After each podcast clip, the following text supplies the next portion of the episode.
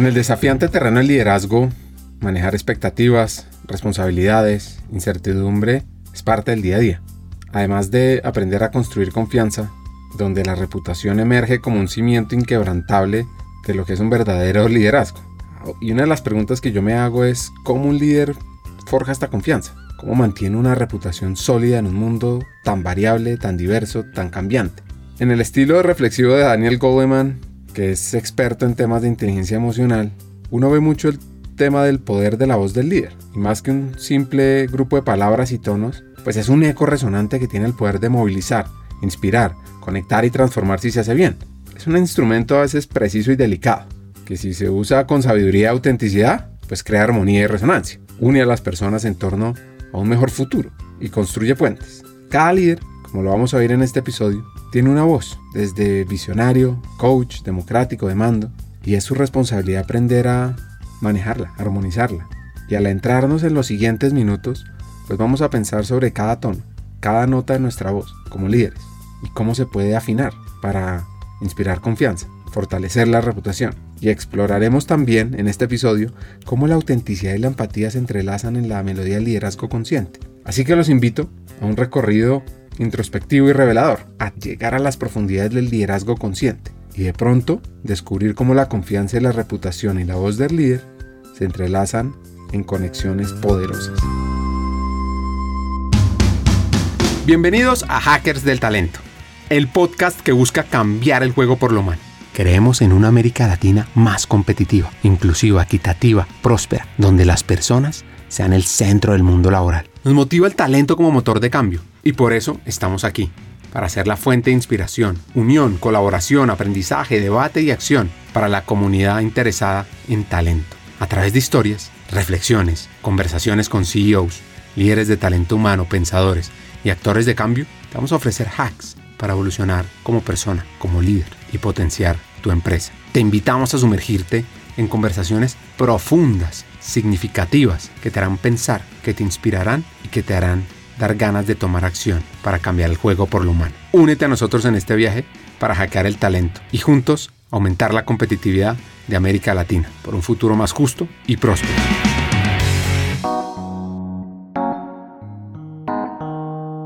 Nuestra invitada de hoy se llama María José Quisena. Es directora de Comunicaciones y Reputación en Bancolombia. Y antes de conocer su historia, es clave profundizar sobre la construcción de confianza. Pero toca además un ejercicio fundamental es el ejercicio de la confianza. Cuando uno mira las mediciones que se presentaron ahora en Davos del Edelman Trust Barometer, las personas con mayor nivel de ingreso, es decir, aquellas que están en ese cuartil superior, viven una realidad de confianza diferente a las de las bases. ¿Por qué? Porque el acceso a información de calidad, el pensamiento crítico que desarrollaste por un mayor nivel educativo y esa capacidad de análisis situacional que te da el solo hecho de no tener hambre, hacen que la percepción sobre lo que dice en los medios de comunicación sea radicalmente opuesta. Así que mientras la confianza en los sectores económicos permanece estable, realmente el 2023 arranca con una mirada muy desafiante hacia los gobiernos y hacia los medios de comunicación. Entonces poder empezar a trabajar esa gran crisis de confianza que para mí el problema de este año no va a ser la crisis económica, no va a ser la guerra entre Rusia y, y Ucrania, no va a ser la inflación. La gran crisis que estamos viviendo es una crisis de confianza en un terreno de juego muy ambiguo que requiere una lectura de contexto sobre la base de unas expectativas muy grandes de sus grupos de interés y que en el centro de toda la batalla está la gran batalla por la verdad. Entonces la gran pregunta es, ¿cómo estás trabajando tu liderazgo y el de tu organización para ser un actor fundamental en la reconstrucción de la confianza? Reconstruyamos todos la confianza de nuestros grupos de relación hacia la sociedad entera y hacia la verdad. Manizales de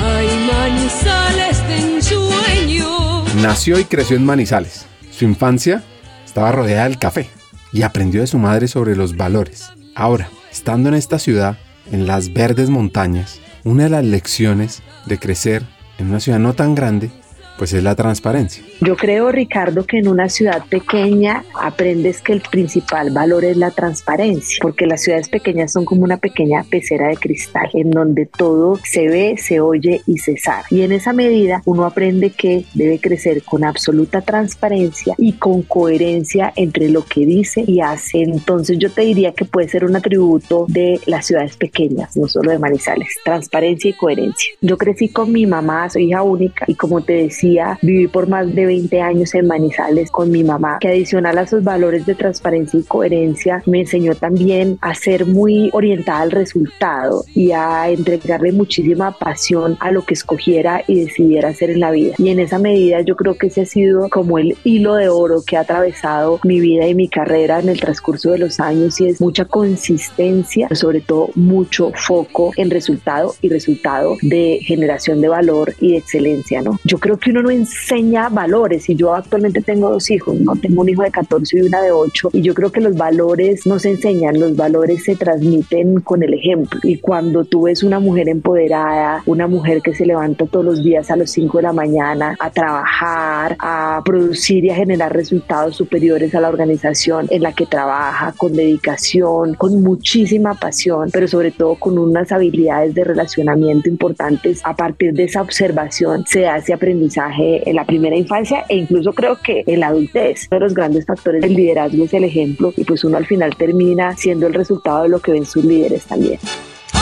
Estuve en un colegio de monjas donde la marcó desde muy chiquita la sororidad. Yo me acuerdo muchísimo ese sentido de mandad, esa sororidad que ahora está súper de moda. Yo creo que se vivía ahí. Mi colegio era completamente femenino. De los principales valores que nos enseñaron es no vas a llegar al resultado, pisas al otro, vas a llegar al resultado si trabajas con el otro. Y desde el punto de vista de la construcción de comunidades femeninas esto resulta fundamental porque en la medida en que las mujeres entendemos es a través de tejer esa red en donde todas nos impulsamos y crece juntas que se da el resultado y no es a través de otros síndromes que uno también ve de la abeja reina que quiere seguir adelante por encima de las demás. Yo creo que eso es uno de los principales aprendizajes que tuve en ese momento y me, que me siguen acompañando alrededor de la vida.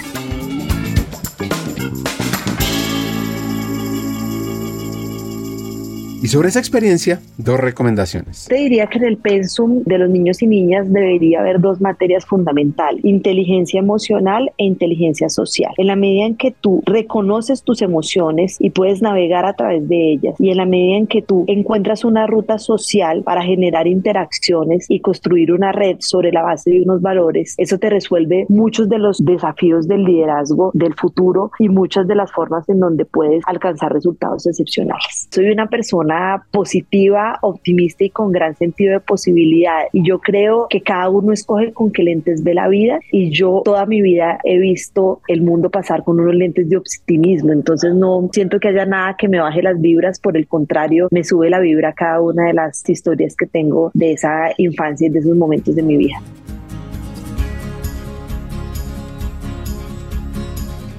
Como arrancamos el episodio, encontrar la propia voz se convierte en una brújula que nos guía a través de diferentes retos para lograr nuestro propósito. Es un compromiso diario de introspección y autoconocimiento y una búsqueda de armonía en lo que sentimos, pensamos y expresamos. Cuando cada uno de nosotros descubre y abraza una voz auténtica, comienza uno a despertar curiosidad, a inspirar y a ser un agente de cambio. Así que al liderar con nuestra voz verdadera, no solo elevamos nuestra existencia, sino iluminamos los caminos de quienes nos rodean. Y María José tenía un sueño yo soñé toda la vida con encontrar mi propia voz y en esa búsqueda de encontrar la voz interior empecé a buscar qué carrera me podría permitir encontrar mi propia voz porque esto nace de una búsqueda individual y luego ayudar a otros a amplificar esa voz. Es así como llego al programa de la Universidad de Manizales en donde pues me dediqué por más de cinco años a, a encontrar esa voz y luego tomo la decisión de irme más por el camino de las organizaciones que el periodismo. Yo siempre me imaginé en la vida cómo poder ayudar ayudar a otros, ¿sabes? Nunca tuve una idea específica como de, no sé, me voy a ver en un noticiero o en una organización, sino cómo puedo ayudar a otros. Y eso fue una búsqueda. Yo admiro muchísimo a aquellos que dicen, no, yo toda la vida me soñé con ser esta cosa y hoy lo soy. Mi sueño ha sido una construcción como diaria, permanente. De hecho, hoy sigo soñando todos los días en ese siguiente paso. No fue una ruta pues como que yo hubiera diseñado y que tuviera tan clara desde el inicio.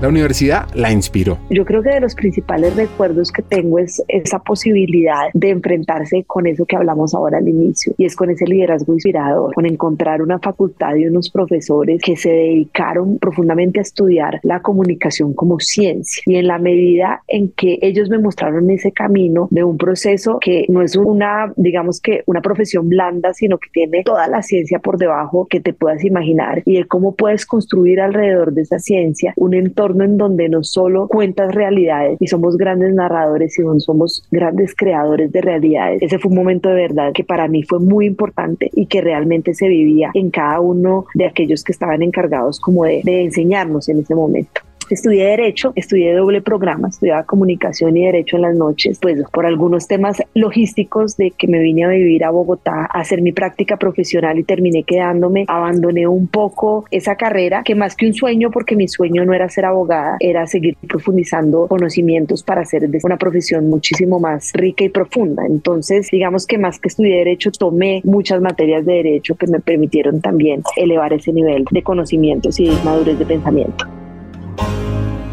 Esto le permitió entender el mundo. En Bogotá estaba llegando y no tenía mucha plata. Eso sí, sueños para lograr cambios en temas de cooperación internacional. Y llegó a una reflexión de carrera es el ejercicio de sumar muchísimos conocimientos de diferentes sectores con diferentes realidades competitivas, pero sobre todo con riesgos tan diferenciales que hacen que esa visión del mundo cambie ostensiblemente. Yo llevo 20 años liderando procesos de posicionamiento y construcción de reputación de empresas y líderes de todos estos sectores, ayudando a esas organizaciones a encontrar su voz. Pero lo más importante es poner esa voz al servicio de los demás. Así que me dedico como líder sin cargo, que es otra de las cosas que siempre me han marcado y es un líder no es aquel que tiene un cargo en específico, sino que es aquel que es capaz de trasladar a una organización un elemento de valor y con mucho enfoque en esa entrega de resultados de los que te hablaba al principio, encontré ese camino para poder ayudar a hacer exponencial esa voz de las organizaciones y poder empoderarlas hacia ese proceso de mostrar también las organizaciones para qué les sirven a la sociedad. Entonces yo te diría que ha sido un camino, un camino que arrancó en cooperación internacional, que ha pasado por diferentes sectores y lo que me ha permitido es ir sumando muchas voces y en esa suma de muchas voces también ayudar a construir esa confianza y ese posicionamiento que necesitamos del sector privado actualmente.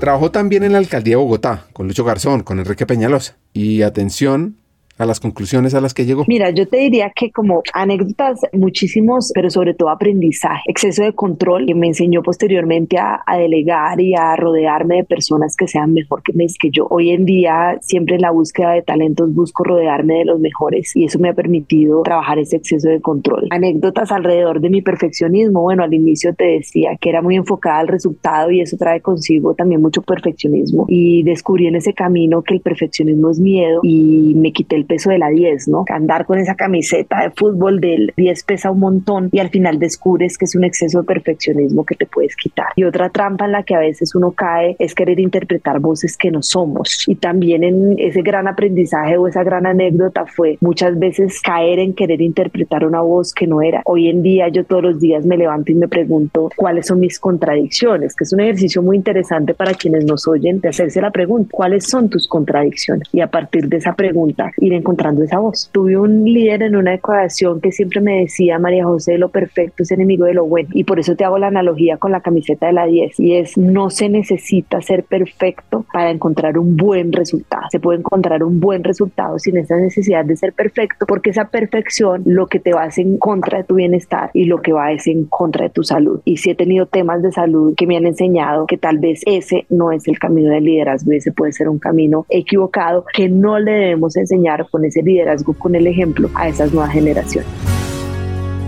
Ahora, esta frase, de lo bueno es enemigo de lo perfecto, en el sentido que por buscar esa alta perfección no avanzamos, nos paralizamos o no nos arriesgamos, resuena mucho. no es una frase de mediocridad, sino de que de pronto a veces tenemos parálisis hasta no estar 100% seguro de muchas cosas que pocas veces a veces podemos estar. Sí, que uno diría es contraintuitivo mi líder diciéndome no seas perfecto, ¿no? Porque entonces voy a generar una cultura en donde el resultado no importa y el resultado sí que importa. Y hay unos mínimos vitales que uno tiene que asegurar desde el liderazgo de hacer lo básico bien. Pero ya hay una brecha muy grande de hacer las cosas bien, hacer las cosas perfectas. Entonces yo lo que te diría es, los líderes nos tenemos que concentrar en tener unos muy buenos resultados, no unos resultados. Y eso hace una enorme enorme diferencia que no es solo semántica, sino que tiene que ver también cómo trasladas esa responsabilidad al equipo. Y ahí hay un primer punto de inflexión bien interesante alrededor de lo que significa, y ahí me voy a adentrar un poquito en, en el liderazgo femenino, y es ese momento en donde tú te enfrentas a una cultura y a unas creencias en el país y en el lugar en el que estás alrededor de lo que significa ser mamá, pero también ser líder en una acción. Es un momento de verdad de volverte a revisar cuál cuáles son tus contradicciones y de volver a revisar cuál es esa voz que quieres proyectar. Entonces, en ese punto yo creo que fue un punto de inflexión de quietud y de lentitud que me permitió encontrar un poquito de luz en plenitud. Quietud y lentitud da plenitud, como dice Pablo de Ors. Y en esa quietud, pues pude observar que sí se podía encontrar un balance entre seguir una carrera profesional y tener un camino exitoso como mamá, como esposa y como persona, ¿no? Porque te enfrentas a una realidad de tener una oficina que está prendida 7 por 24, quienes manejamos comunicación en las organizaciones, estamos prendidos 7 por 24 al teléfono y tu labor en tu casa también es 7 por 24. Entonces poder empezar en esa búsqueda de balance es absolutamente fundamental y poder nuevamente, y retomo, quitarte la camiseta del ser perfecto y encontrar cómo puedo ser muy buena, pero no perfecta en todos los aspectos. Es decir, ese cuento de la mujer maravilla no existe y no lo tenemos que quitar de encima para poder trascender en ese camino de, liderazgo y de crecimiento de las mujeres que de forma muy equivocada algunas tienen que escoger entre lo uno y lo otro y yo creo que no se trata de escoger entre ser una buena mamá y ser una buena persona en una organización se trata de encontrar ese punto intermedio en donde puedes hacer un gana-gana en ambos sentidos. ¿Cómo se hace eso? Pero ahí también hay que hacer un cambio de mindset, que lo hago yo con mis equipos. Tengo un equipo muy joven en donde muchos de ellos no son papás y mamás. Y no se trata entonces de que yo trabajo 7 por 24 porque no soy papá y mamá. No, tampoco debes trabajar 7 por 24 porque hay otras cosas que debes hacer. Ahora hablábamos, hay que leer, hay que salir al sano disfrute, hay que hacer ejercicio. Se trabaja para vivir, no se vive para trabajar. Y necesitamos enseñarle esto a las organizaciones y a las personas, independiente de que sean papás ¿Cómo arranca el cuento de la comunicación de impacto?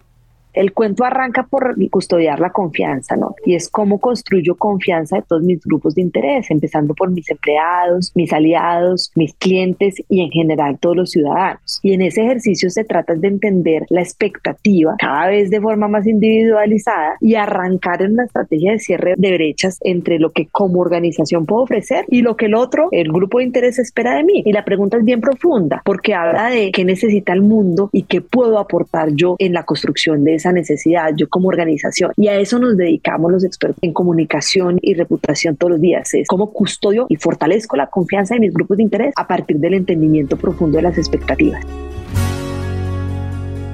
La comunicación, vista como una ciencia, se erige como una columna vertebral en todas nuestras interacciones y relaciones humanas. Es delicada y fascinante y un campo de estudio donde las palabras, los gestos, los silencios, pues están generando un tapestría de significados, un universo de interpretaciones. Porque es que cada palabra que uno selecciona, cada pausa, cada inflexión, cada momento en el que lo dice, pues tiene el poder de construir o de destruir, de iluminar o de confundir. Y en este majestuoso baile de símbolos y señales, pues la comunicación es un arte y una ciencia simultánea, donde el conocimiento profundo de sus leyes y principios al final lo que nos permite, además de transmitir información, también conectar, influenciar, inspirar y crear realidades compartidas.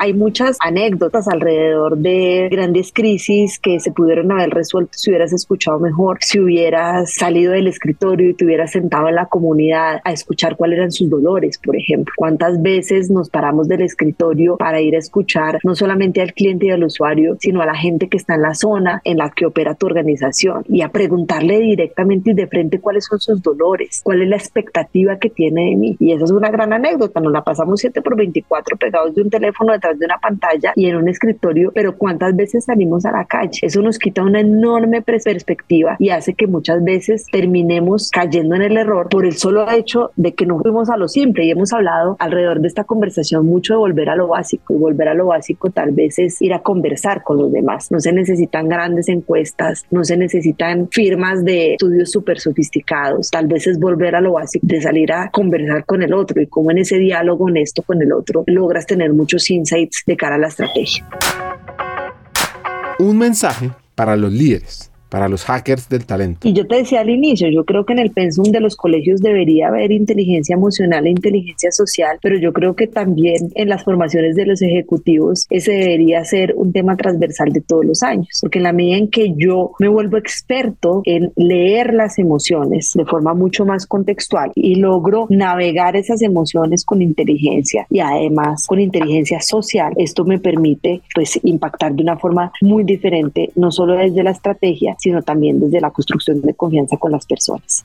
Salgo de cooperación internacional, del sector justicia, empiezo a trabajar en, energía con unas realidades y unas complejidades muy distintas, con unos desafíos sindicales importantes que hacen que ese ejercicio de comunicación y de relaciones pues le tengas que sumar otros atributos más allá de la escucha, es ese grande poder de negociación, ¿no? Y de cómo puedes construir esa negociación a partir de liberarte esa necesidad de ganar. Las organizaciones y los líderes viven en una permanente batalla batalla interna por esa necesidad de ganar. Y al ego le encanta dividirnos entre ganadores y perdedores y se empeña en ganar como método que va muy en contra del propósito. Entonces yo te diría que ahí hay otro punto muy importante y es cuando me encuentro con esa realidad y empiezo a entender que me tengo que liberar de la necesidad de ganar, que el ejercicio corporativo no se trata de dividirnos entre ganadores y perdedores, sino en promover un propósito y en encontrar una sólida cultura en las organizaciones, que me llevó a un siguiente punto y es dejar atrás también esa necesidad de tener la, razón, ¿no? Cuando eres un verdadero líder, tu organización ha llegado a un nivel de liderazgo maduro, no importa si tienes la razón o no, propones una visión y usas ese liderazgo por influencia para llegar al resultado, evitando la trampa de sentirte superior y de esos titulares que especialmente en comunicación nos encantan de soy el número uno, el mejor aliado, el resultado histórico y esto genera mucho rechazo y mucha distancia de poder. Así que cuando uno también se quita esa capa de identificar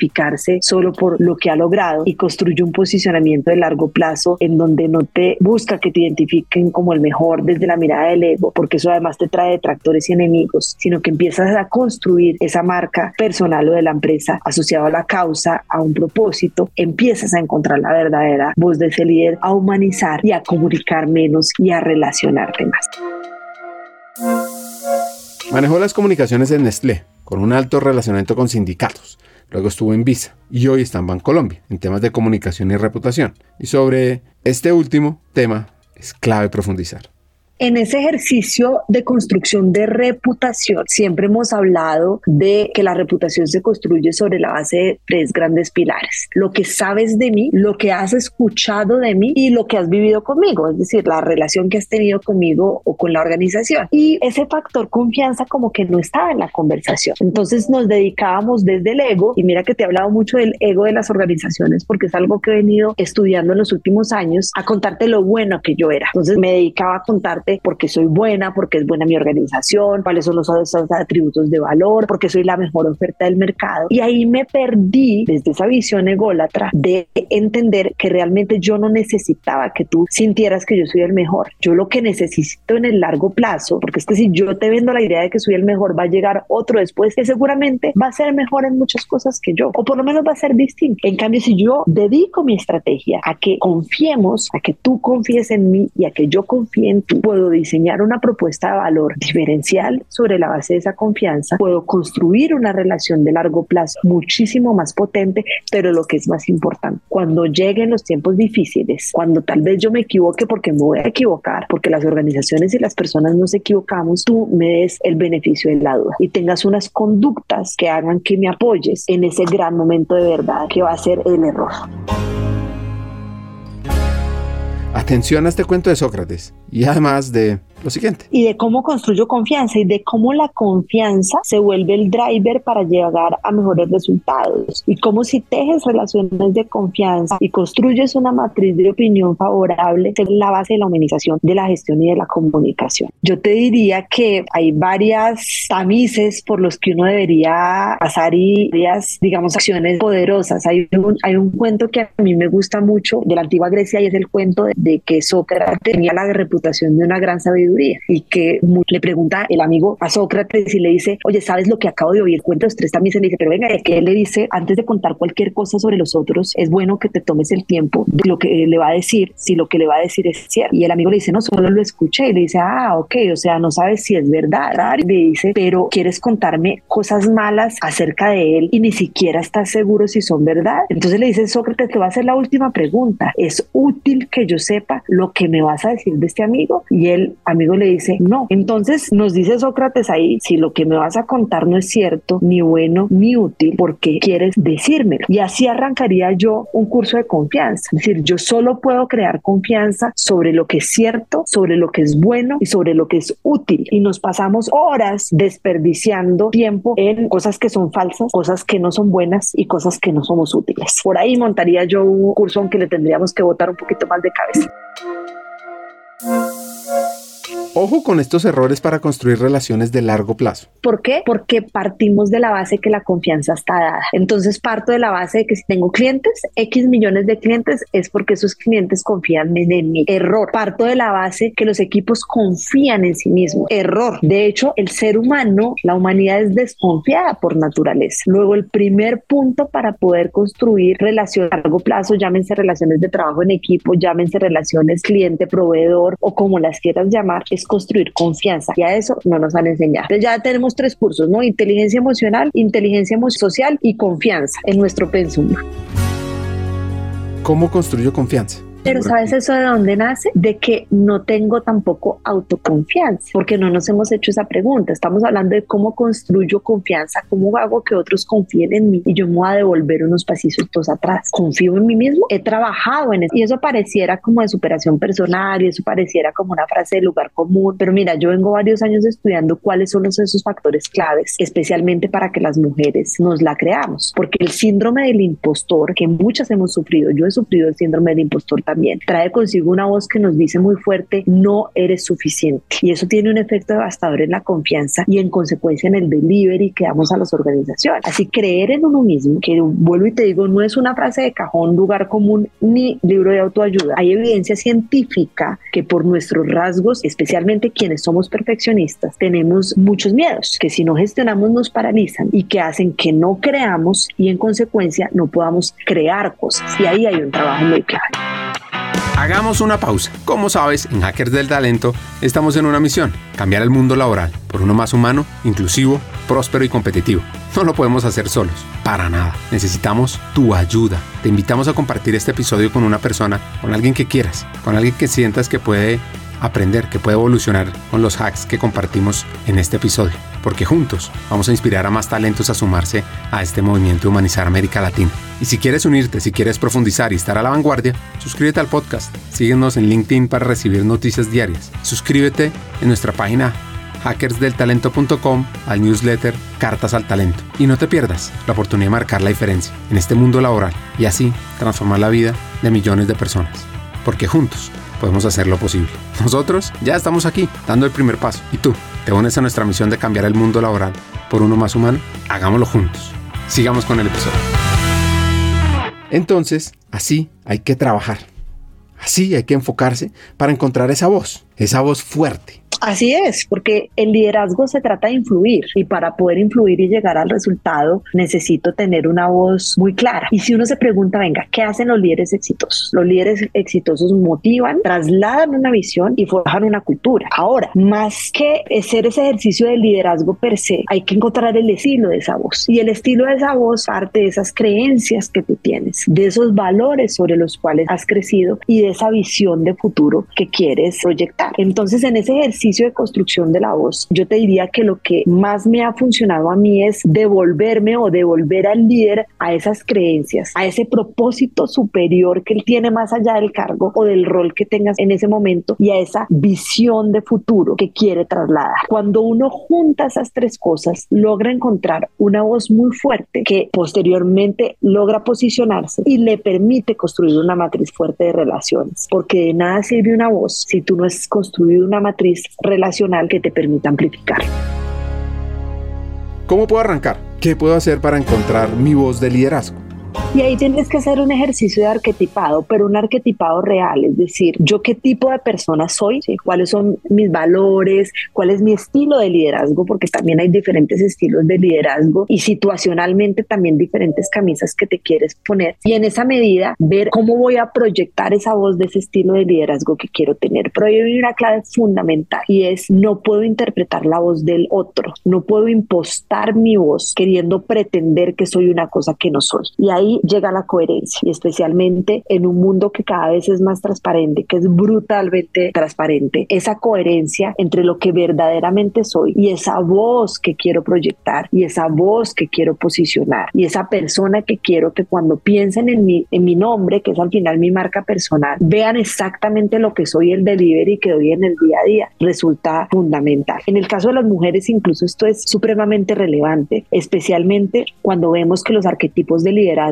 han sido construidos sobre unos componentes muy masculinos. Y hay una frase que me mueve mucho cada vez que la escucho y precisamente la semana pasada la escuché, alguien que me dijo, esto hay que meterle canas y pantalones. Y pensaba yo en ese ejercicio arquetipado del que te hablo y en ese ejercicio de encontrar la voz, que hay voces que no tienen canas y hay voces que no tienen pantalones, que ese es un arquetipo de liderazgo instalado en las creencias, con unos roles que han sido diseñados con una visión masculina, sin pensar que realmente el liderazgo es humano, que no se trata de género y ahí hay un desafío muy grande. Y mira, te pongo un ejemplo, a ti que te gustan los ejemplos y las anécdotas. Remontémonos hace un par de meses la crisis de imagen por la que pasó la primera ministra de Finlandia, que eso digamos que trajo una aguda reflexión que nos invitó especialmente a los expertos en comunicación y reputación a preguntarnos la distancia entre la imagen o la voz pública y la privada. ¿sí? La voz pública cuando es tan fuerte me implica tener renuncias de espacios personales como ser humano y cuál es esa capacidad estratégica de la voz, especialmente cuando existe y ahí se tangibilizó completamente en este caso, un sesgo o una carga de discriminación positiva sobre los comportamientos esperados de las líderes femeninas sobre sus pares masculinas. Entonces, en ese ejercicio de arquetipado social, que creo que es supremamente relevante y que debe basarse en un liderazgo, como te decía, humano, no de género, hay un desafío enorme en la búsqueda de esa voz alrededor de los estilos de liderazgo. Daniel Goleman, en su libro Inteligencia Emocional en la Empresa, habla de esos arquetipos de liderazgo y yo creo que a partir de esos arquetipos tipos de liderazgo, uno puede también empezar a encontrar los seis tipos de voz que le pueden ayudar a movilizar.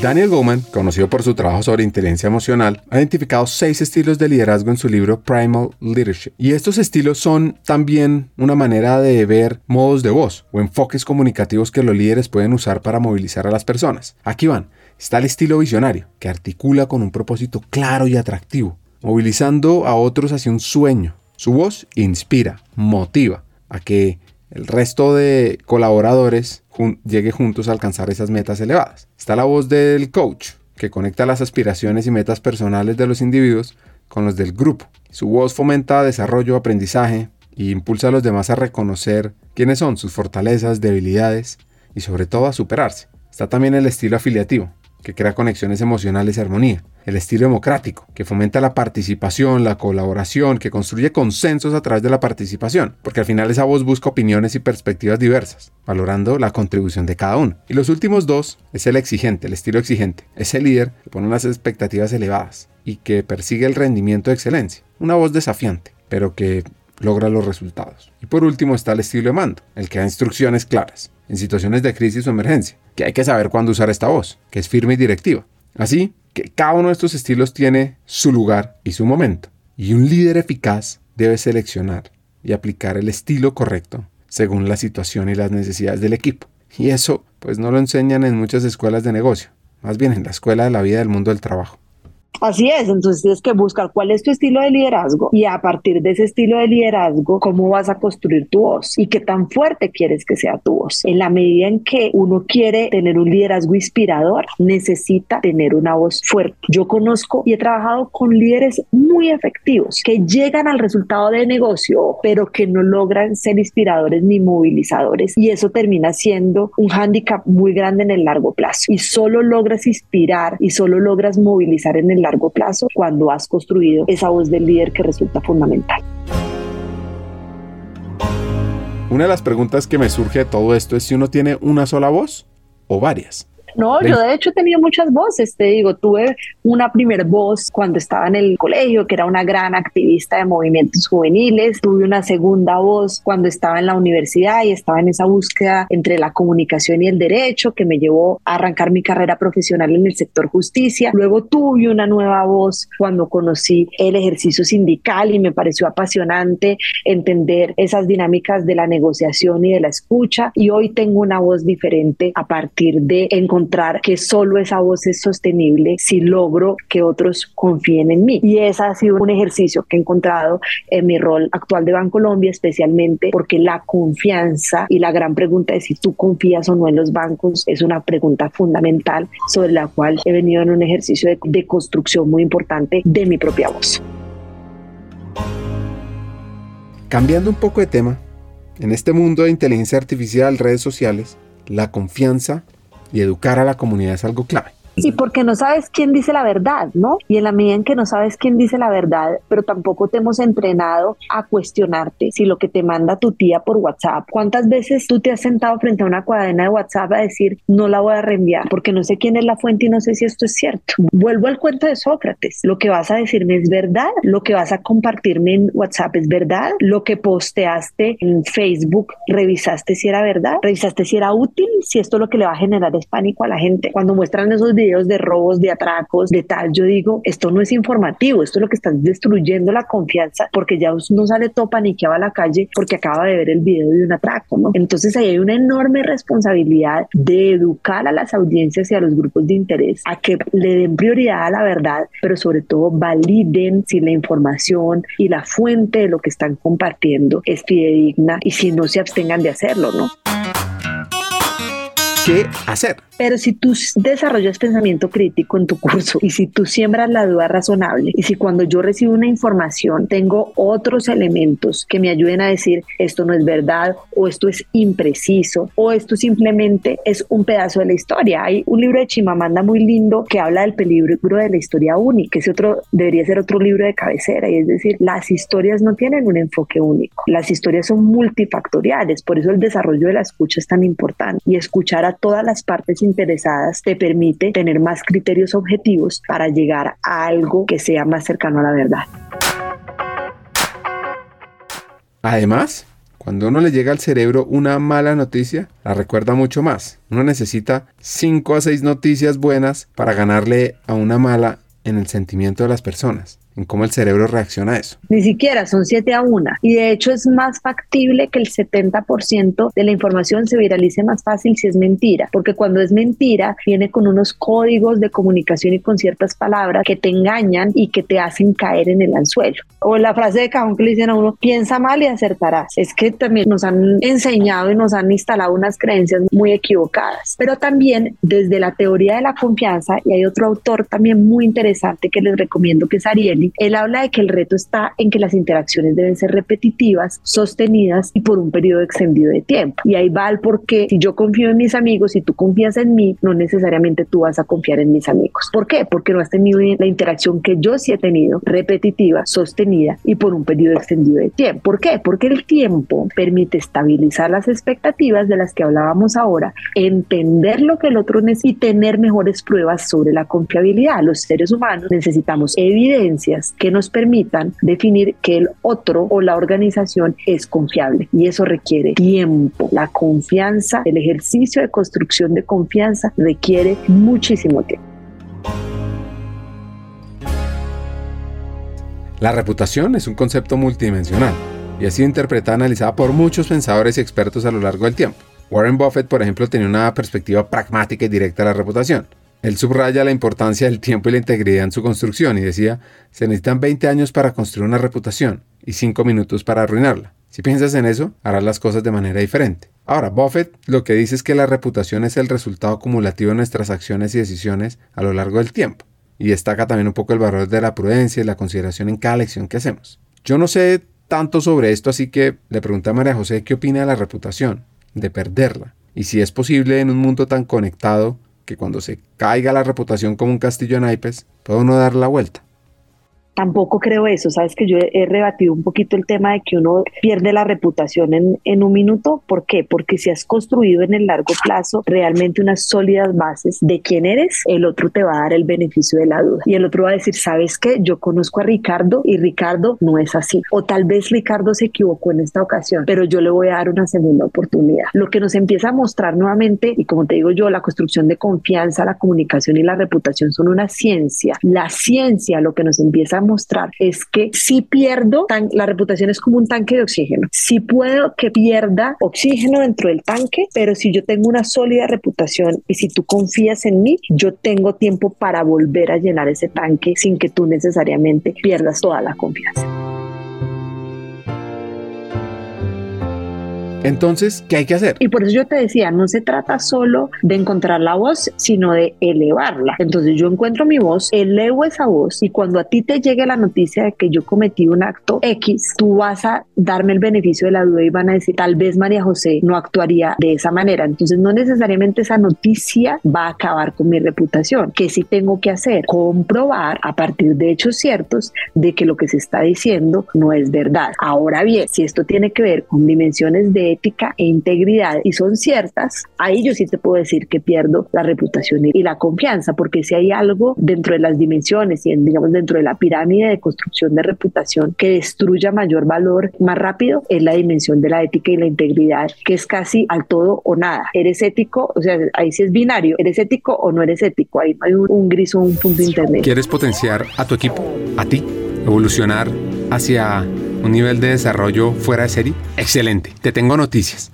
Hemos diseñado un programa de formación pionero en la región, con el propósito de equiparte con las habilidades, conocimientos y herramientas esenciales de talento humano para evolucionar en tu rol de liderazgo.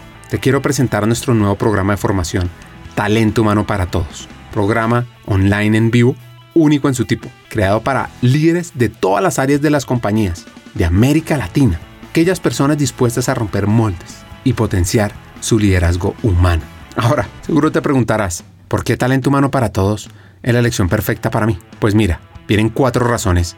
Uno, aprenderás de la mano de los hackers del talento, destacados vicepresidentes de talento humano que están liderando la transformación en sus organizaciones en América Latina, quienes te compartirán las mejores herramientas para potenciarte a ti, a tu equipo y a tu compañía. 2. Te integrarás a una comunidad de estudiantes, de líderes visionarios, personas que como tú están decididas a marcar diferencias significativas en sus equipos, usando las mejores prácticas y herramientas de talento humano, porque es que talento humano no es un área, talento humano es de todos. 3. Nuestro contenido te va a dar una ventaja competitiva. Vas a aprender temas como la importancia estratégica de talento humano, cómo atraer y desarrollar el mejor talento, cómo crear modelos de compensación atractivos, sobre el poder de la cultura organizacional, change management, aspectos legales del mundo laboral, los desafíos del futuro del trabajo, la experiencia del empleado, el liderazgo transformador y también cómo gestionar la diversidad, la equidad y la inclusión. Y cuarto, por cierto, vivirás un aprendizaje interactivo, dinámico, con sesiones además de coaching entre pares, debates, desafíos y además podrás profundizar en tu aprendizaje al tener acceso a miles de contenidos asincrónicos para aprender a tu propio ritmo. Así que, ¿estás listo? ¿Estás lista para hacer esa chispa que impulsa el cambio en ti, en tu equipo, en el mundo laboral de América Latina? Únete a Talento Humano para Todos. Comienza tu viaje hacia el liderazgo transformador. Es muy fácil. Regístrate ya en www.hackersdeltalento.com buscas talento humano para todos. Te inscribes y arrancas a aprender. Eso sí, solo te digo, los cupos son limitados, así que no esperes más. Tu equipo y América Latina te necesitan ahora más que nunca, porque talento humano no es la responsabilidad de un área, es de toda una compañía, y tú como líder vas a aprender cómo potenciarlo. Sigamos con el episodio.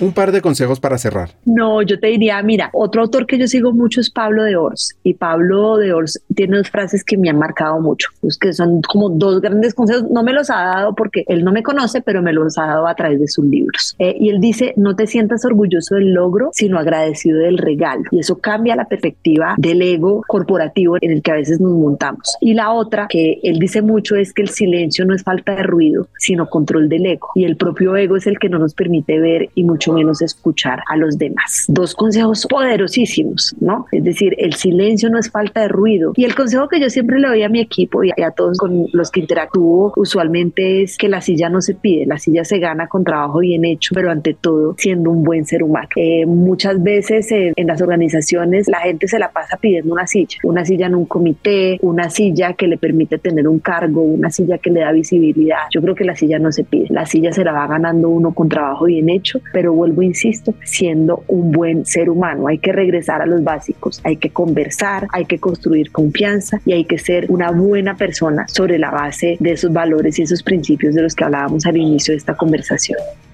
No, yo te diría que algo que no me has preguntado es al, alrededor del liderazgo femenino que exige un capítulo diferente. Y si tú me preguntaras en este momento cuáles son las claves para encontrar esa voz femenina o encontrar ese líder femenino, yo les diría, ojo con caer en el arquetipo de a esto hay que meterle canas y pantalones. El liderazgo es un liderazgo humano, no tiene que ver con el género. Y las mujeres tendrán ese liderazgo exitoso en la medida en que encuentren su propia voz, no traten de imitar voces que son los modelos de liderazgo que nos han enseñado y que a la falta de referentes de líderes femeninas tendemos a imitar y es un camino muy equivocado que nos hace perder esa diferenciación que tenemos y esa diversidad de lo que tenemos que aportar en la mesa. Conversar con María José es una clase acelerada de comunicación, confianza, reputación para cualquier líder. Y acá vienen mis tres hacks. El primero, debemos encontrar nuestra propia voz para humanizar las empresas, lograr los resultados del negocio e impactar. 2. La reputación es una acción que se construye todos los días. Y 3. Lo más valioso que podemos tener como sociedad es la confianza. Trabajemos incansablemente por fortalecerla. Hasta un siguiente episodio y sigamos hackeando el talento.